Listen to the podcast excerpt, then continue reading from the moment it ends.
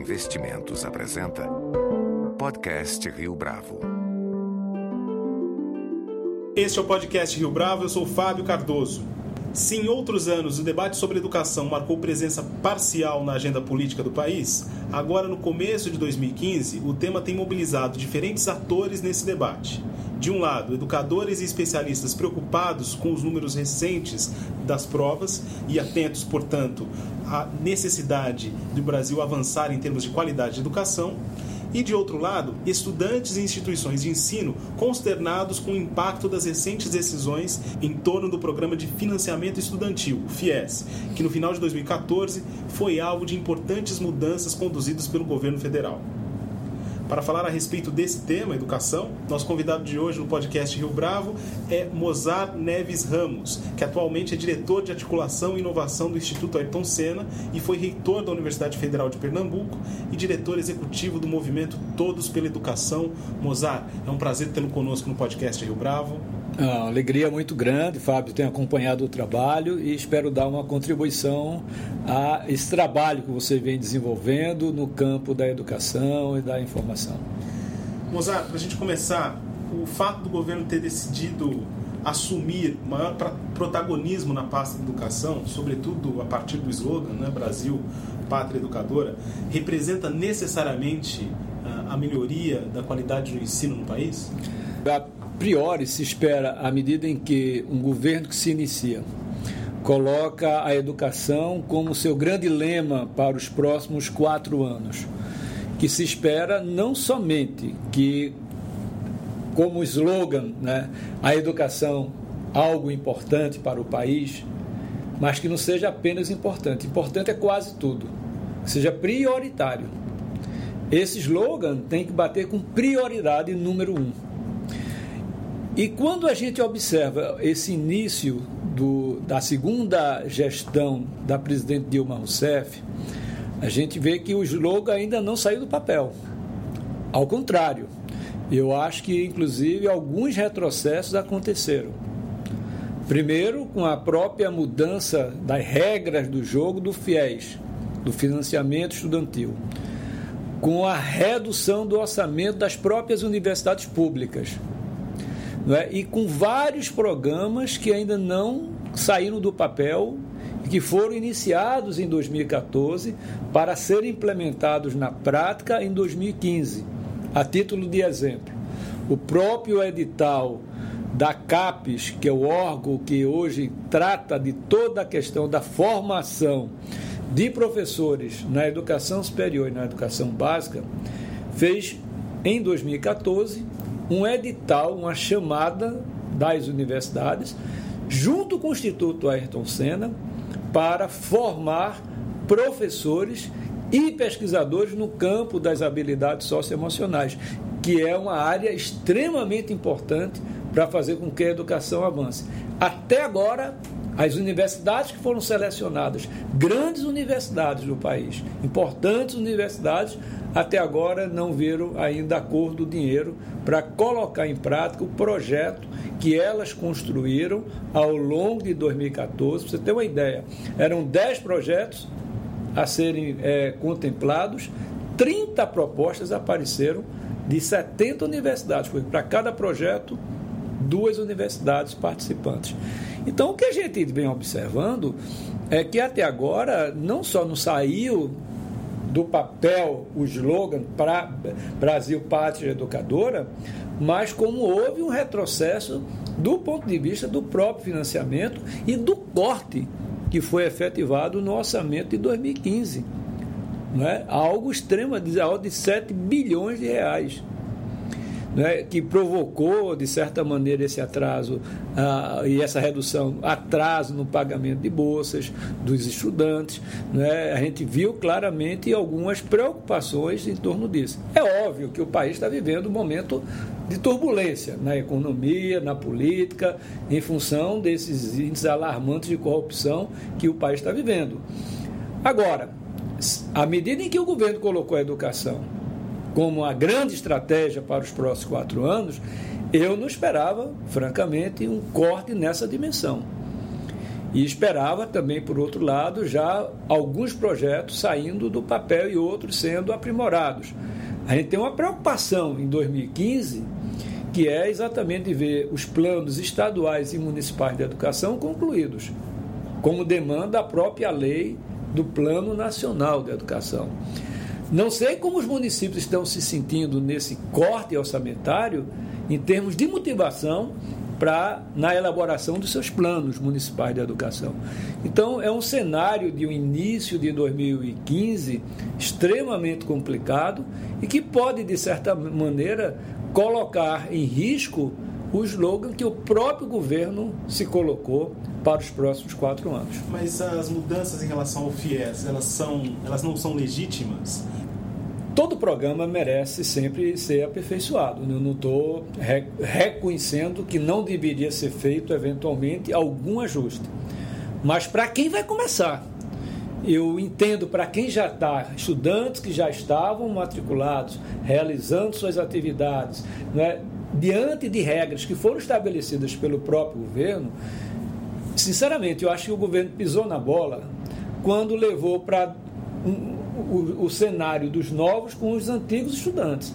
Para os antigos, eu acho que eu, o governo, não teria criado todas essas celeumas e agora ele está corrigindo. Né? Primeiro era que as, universidades, instituições de ensino superior, que tivessem aumentado acima de 4,5%, não teria renovação do FIES. Depois viu que foi um erro esse percentual na correção do valor da mensalidade. Não, não, não, é para 6%. 6,4%. Agora já viu, não, que pode. Então, eu acho que poderia ter sido evitado, na minha opinião, é, digamos, um conjunto de coisas atropeladas e que eu acho que não precisariam ter sido postas para quem já estava no, no processo, quem já estava dentro do FIES. E concordo com o governo para os novos, quando toma a preocupação em, em garantir, pelo menos, que um estudante que vai se colocar no FIES tenha pelo menos 450 pontos e não tenha tirado zero na redação. Isso é correto. A gente sabe, por outro lado, que está sendo feito isso como um ajuste orçamentário, mas que pedagogicamente tem justificativa. Falando em termos pedagógicos, Mozart, ah, muitos alunos de fato tiraram nota zero na redação do Enem. Esse foi um dado ah, estarrecedor em termos de desempenho. A que a gente pode atribuir essa baixa qualidade na produção de textos dos alunos, tendo em vista que eles passam por diversas modalidades uh, de formação ao longo da sua trajetória uh, de ensino. Então, veja como essa sua questão é extremamente importante, porque há mais de 15 anos o país está literalmente estagnado em termos de aprendizagem escolar no ensino médio. Para se ter uma ideia, em matemática, dos que chegam ao final do ensino médio, de cada dez, só um aprendeu o que seria esperado em matemática. Em língua portuguesa, só três. Então, isso significa que o que a gente está formando no ensino médio, portanto, os futuros é, alunos do FIES, da, do ensino superior, são alunos que têm, na sua larga maioria, déficits educacionais extremamente importantes e que se refletem nos baixos índices de leitura, de ortografia. E aí, quando vai para uma redação e que se espera, por exemplo, um desempenho diferente de zero, e o que se observa foi um número importante de alunos com nota zero na redação do Enem, apenas descortina algo que a gente já sabe através das avaliações o baixo índice de aprendizagem escolar daqueles que terminam, porque metade dos alunos ficaram ao longo do percurso. Mas mesmo a outra metade que, se, que conclui o ensino médio chega com esses níveis de aprendizagem extremamente baixos, que se reflete no zero da redação, em notas tendo 450 pontos ou menos no FIES, que não vai lhe permitir, a partir de agora, ser um aluno do FIES. E veja como isso é complexo, como a educação pode ser um processo excludente do ponto de vista de alavancar o desenvolvimento humano dos jovens. Porque A educação é o único vetor capaz de alinhar desenvolvimento social com econômico. Um ano de escolaridade a mais no Brasil impacta em 15% na renda de uma pessoa. Mas se ela tem um ensino superior completo e faz um ano de pós-graduação, por exemplo, o impacto já é de 47%. Então, se você quer ter um país que já tem uma alta concentração de renda e quer ter um país mais justo, e a educação é libertadora nesse processo, por outro lado, você coloca um, um, um filtro de avanços por razões pedagógicas corretas. Por outro lado, você sabe que vai impedir que esses jovens. Porque o que se observa, muitas vezes, Fábio, é que esse jovem que vem com esses déficits enormes de aprendizagem, quando eles entram no ensino superior, às vezes uma revolução acontece positiva na cabeça e no esforço desse jovem. Porque ele sabe que ali pode ser a grande chance que ele tenha de ter uma vida mais tranquila, uma vida mais segura, uma vida mais plena do ponto de vista social e econômico. Porque ele teve a oportunidade de ingressar no ensino superior, é a grande chance. É verdade que, ao, é, às vezes, esses déficits eles não, eles não são superados por esses outros esforços adicionais que o jovem faz para poder suplantá-los e, portanto, ter sucesso na sua vida profissional. A gente sabe, quem tira um zero na redação deve ter enormes déficits educacionais. Mas é cruel do ponto de vista, a gente não deu a esse jovem a oportunidade da aprendizagem, de ter tido uma boa educação e, ao mesmo tempo, a gente sabe que bateu no teto para esse jovem e ele vai ficar ali com o ensino médio nessas condições de aprendizagem. Quer dizer, é um jovem que tem tudo para entrar e ingressar no que a gente chama da geração nem-nem. Nem estuda e nem trabalha. Que hoje no Brasil forma um exército de 10 milhões de jovens de 15 a 29 anos. E o que explica essa baixa qualidade no segmento de ensino médio especificamente? Ah, houve mudanças bastante propositivas em termos de avaliação, do sistema de avaliação, de ingresso nas universidades, como é o caso mais visível do Enem, mas ainda assim a gente consegue ver essa baixa retenção de conteúdo ou a baixa performance dos alunos nesses exames. O que explica essa baixa qualidade? Bom, esse é um problema estrutural que não começa no ensino médio. O problema começa a se descortinar da, da questão da eficiência e da eficácia do sistema educacional brasileiro nas séries finais do ensino fundamental. O Brasil tem melhorado muito nas séries iniciais do ensino fundamental, ou seja, até o quinto ano. Quando esse aluno passa para o sexto ano, ele passa a ter uma disciplina, um professor. Nesse momento, a gente tem um grande problema de um currículo que dialogue com o mundo do adolescente, que vai aí dos, do, dos 12, 11, 12 anos até os 14 anos. As séries finais do ensino fundamental já começam a apresentar uma, uma visão educacional que não dialoga com o próprio mundo do adolescente, portanto, um currículo que não é atraente e, ao mesmo tempo, um, um, problema na formação dos professores. E aí isso se agrava mais ainda no ensino médio, porque aumenta a escassez de professores, principalmente em áreas como química, física, matemática. Né? Então, consequentemente, a gente tem um sistema que não só está preparado para atender a atual demanda, mas quem está atendendo a demanda, demanda tem uma formação muito frágil. Quem está dando aula, o professor das séries finais e do próprio ensino médio em particular. E um currículo que tá, está completamente desvinculado, na minha opinião. A escola de hoje ela é muito chata. Você perguntar a um jovem, principalmente, como ele se sente diante da escola que é oferecida para ele, ele, para ter uma ideia, Fábio, dos alunos, que, dos que abandonam o ensino médio, 40% fazem por desmotivação. Mas uma provocação aqui, Mozart. A, a escola ela tem obrigação de ser atraente nesses termos, de ser, entre aspas, legal para reter esse aluno? Como que isso é possível se a gente está partindo da premissa que o aluno vai lá e ele vai desenvolver é, habilidades e competências que ele não faria em outros espaços. Então, como que a gente pode articular esses dois? Uhum. Então, você, quando você coloca que o aluno, ao ir para a escola, ele vai desenvolver competências cognitivas e não cognitivas, as chamadas socioemocionais, o processo de aprendizagem é que vai, na verdade, fazer a ponte para que ele aproveite um eventual conhecimento nessas duas dois eixos tanto cognitivo, letramento, numeramento, né, a parte do raciocínio, né, com essas outras habilidades são tão importantes para a vida futura desses alunos. Então ele tem que ter um currículo, ela tem que ter a escola, um currículo que dialogue com esse mundo. E não simplesmente ele está oferecendo um conjunto de conteúdos sem dar sentido a esse conteúdo. Vamos tentar dar um exemplo. Né? Quando você, por exemplo, ensina física a um aluno, você pode ensinar já colocando as leis da física de uma maneira extremamente técnica, usando equações, fórmulas, teorias. E você pode fazer isso mesmo relacionando com o mundo externo.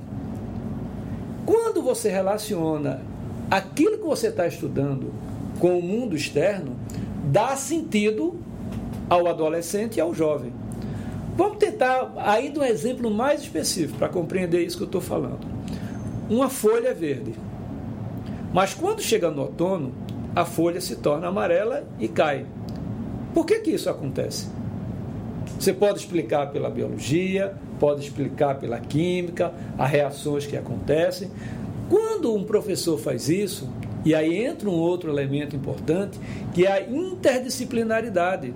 As coisas não são feito é, um quebra-cabeça que as peças não se encaixam. Ao contrário, na ciência há todo um processo de encaixe de relação.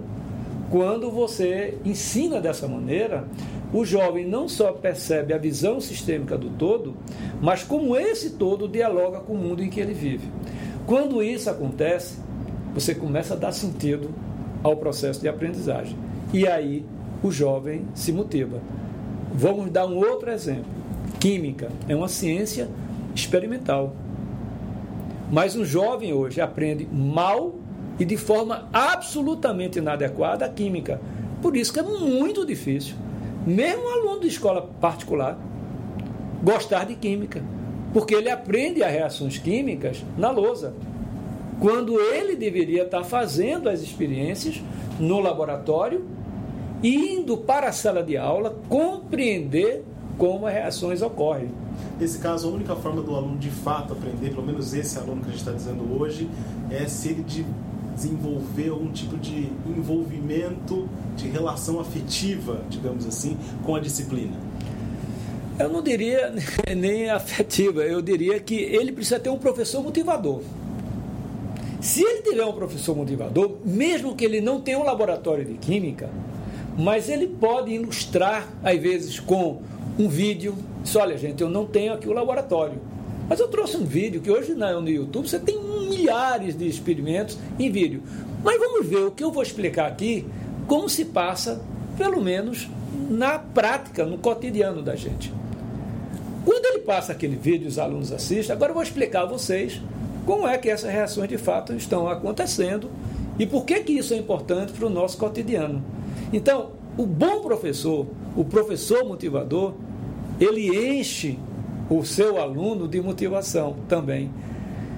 Lamentavelmente, uma boa parte dos nossos professores, eles é, não tiveram, primeiro, a formação adequada para. Segundo, alguns perderam já a motivação e o brilho nos olhos. Como que a gente prepara esse professor motivador especificamente, para além dessas capacidades intelectuais, uhum. mas esse é, esse item a, a mais, dessa motivação, sobretudo nessa faixa, nessa fase do ensino médio? Bom, é, eu acho que esse é o grande desafio brasileiro. Se você me perguntasse se você fosse ministro da Educação, onde é que você botaria todas as suas energias hoje para tentar dar um salto na educação brasileira?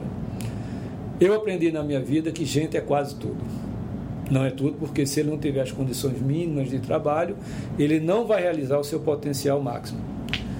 Mas se você tem gente motivada, gente valorizada, eu diria que o grande desafio brasileiro que um ministro deve ter é fazer com que a atratividade pela carreira do magistério cresça entre os jovens, seja objeto de desejo. Ninguém nesse país mais quer ser professor, principalmente escola pública. E o que, a gente tem que fazer, a pergunta que você me fez, para reverter esse quadro? Porque, em última análise, a sua pergunta recai na baixa atratividade. Porque onde tem alta atratividade é porque o aluno já sabe que ele vai aprender, ele vai ter lugar no mundo do trabalho, ele vai se desenvolver, ele vai ser reconhecido pela sociedade como alguém importante contribuindo para o desenvolvimento humano. O professor, ele sai hoje, em geral das universidades, com uma baixa formação, com uma formação inadequada. Ele vai, ele teve uma, muitas vezes uma, uma formação extremamente teórica ele nunca teve a chance, de fato, de fazer uma residência docente, como se faz na Finlândia, que é um dos países que hoje se encontra no topo da educação mundial.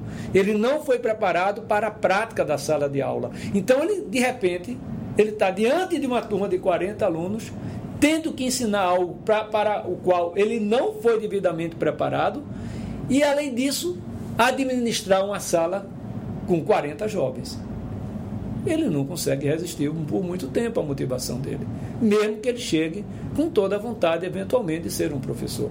Então, o que, é que tem que ser feito? Em primeiro lugar, o salário compatível com o de outras profissões. No Brasil, um professor ganha, em média, 40% menos do que a média de outras profissões.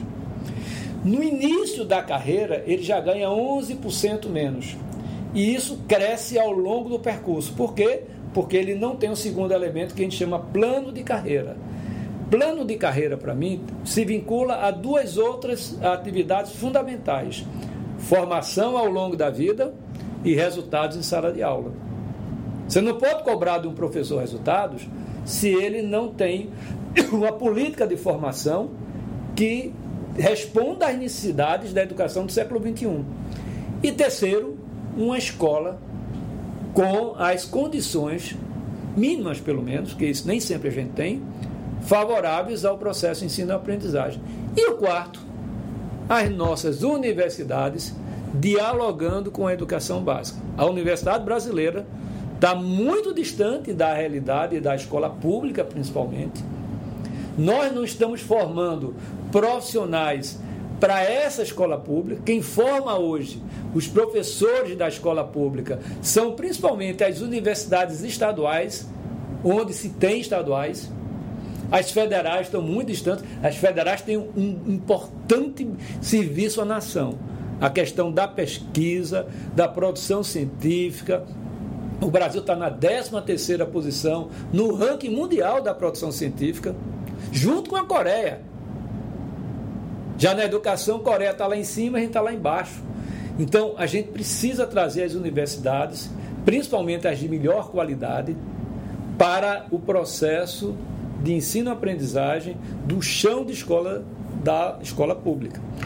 Se nós nos afastarmos, como isso vem crescendo ao longo do tempo, não obstante um belo programa que a CAPES fez, mas ele precisa dar uma uma musculatura maior, mais sistêmica, que é o PIBIDES, Programa de Bolsas de Iniciação à Docência, que já são quase 90 mil jovens atendidos, que corresponde basicamente ao número de professores aposentados ano.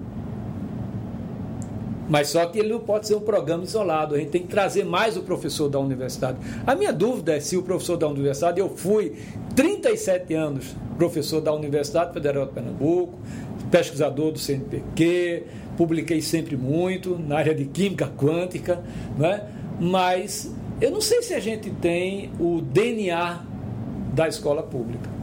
Eu acho que a gente é, se tornou muito assimétrico na direção da pós-graduação e da pesquisa. As ações relacionadas ao Plano Nacional de Educação, elas podem aprimorar esse cenário? Olha, o, o, todo plano ele corresponde às diretrizes do que a gente imagina para aquele setor. No caso, o Plano Nacional da Educação são as grandes diretrizes nacionais para a educação nos próximos 10 anos. Para isso, tem 20 metas, mais de 200 estratégias para que essas metas sejam alcançadas. Foi dado a, no seu vigésimo, na sua vigésima meta um, o oxigênio para que as outras 19 aconteçam, que é o financiamento. O Brasil tem melhorado muito o seu financiamento nos últimos 10 anos, é inegável isso, não é? Só que a gente tem um momento econômico que talvez não vai corresponder ao que está posto na meta 20 mas o financiamento é importante, mas a gente também tem que aprimorar a gestão desses recursos, que é a meta 19, profissionalizar mais a gestão, seja da escola, seja das secretarias, para que de fato a gente consiga colocar, digamos, essas diretrizes fora do papel que são metas importantes. Você olha, você tem metas de acesso, a gente tem que até 2016 é, tornar todo, toda criança e jovem de 4 a 17 anos na escola, fazer com que ela chegue à escola, universalizar o que a gente chama, a oferta. Né? Acho que isso o Brasil vai conseguir, principalmente na, na pré-escola e no ensino fundamental, que já foi uma conquista assegurada de anos passados. O ensino médio eu tenho dúvida ainda, porque o jovem de 15 a 17 anos ele já está um pouco, digamos assim, uma parte desses jovens, ele está um pouco desmotivado com a escola. É aquele abandono que eu me referi anteriormente. Então, a gente tem que remotivar o jovem novamente para a escola e ter, portanto, uma, uma escola mais atraente, com tecnologias, com games, mas não com tecnologia pela tecnologia, mas uma tecnologia que ajude a dar sentido ao que está sendo ensinado lá na, no dia a dia da, do chão de escola, junto juntamente com laboratórios e juntamente com outros elementos que a gente não falou aqui, por exemplo, que são importantes para o mundo jovem. O jovem hoje gosta muito da área de empreendedorismo social, o jovem está muito vinculado à questão do voluntariado. São elementos novos que compõem um cenário de completude do ser que a escola precisa de alguma maneira trazer para dentro do seu habitat natural. É possível articular esses dois uh, exemplos que você citou, empreendedorismo social, voluntariado, ao dia a dia da escola, à prática de ensino-aprendizagem? Isso já tem nas escolas de tempo integral, que não é somente mais tempo na escola, mas um projeto pedagógico que não apenas forme melhor do ponto de vista de conteudismo os nossos jovens, mas que forme melhor o ser humano, com valores. A crise que o Brasil está passando agora é uma crise de valores éticos, né, de valores morais. Né, e isso a gente precisa não só. Quantos dos que estão envolvidos no, no mensalão, no petrolão, em tudo aí, que já tiveram o ensino superior completo? Eles tiveram acesso à educação, mas não tiveram os valores tão necessários para que eles pudessem usar em benefício da nação esses valores. Como é que você prepara um jovem para não cair nessas armadilhas da, da, da sabe, da, da, da, corrupção, por exemplo, né? Quando você ensina valores sociais para ele, você dá a esse jovem a oportunidade, por exemplo, de um trabalho voluntariado, dele entender o papel cidadão. A gente fala muito na teoria, ah, precisamos formar o jovem para o mundo do trabalho e para a vida para a vida, você tem que dar esses ambientes de aprendizagem que não são os ambientes da sala de aula tradicional, mas das salas de aula da vida, você fazer com que, por exemplo, esse jovem possa contribuir para reduzir, por exemplo, o sofrimento de, de, de, idosos, por exemplo, no asilo, que ele possa estar dando a sua contribuição, ser um contador de história, um, um jovem que vai lá para poder trazer esperança. É aquele jovem comprometido com a vida do, também dos outros. Quando você aprende esses valores pelo sofrimento, né? São, Santo Agostinho nos ensinou muito nesse sentido, né?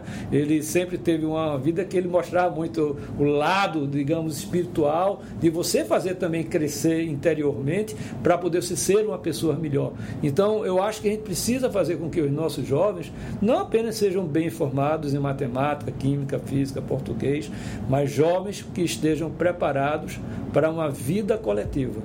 Né? uma vida de valores éticos, uma vida de valores morais, que esses valores possam ser importantes não apenas para ele, senão não vai ser nem ético nem moral, mas para uma sociedade, para um crescimento de um coletivo. Mozart, muito obrigado pela sua participação no podcast Rio Bravo. Ah, eu que agradeço, foi um prazer, Fábio, conversar com você.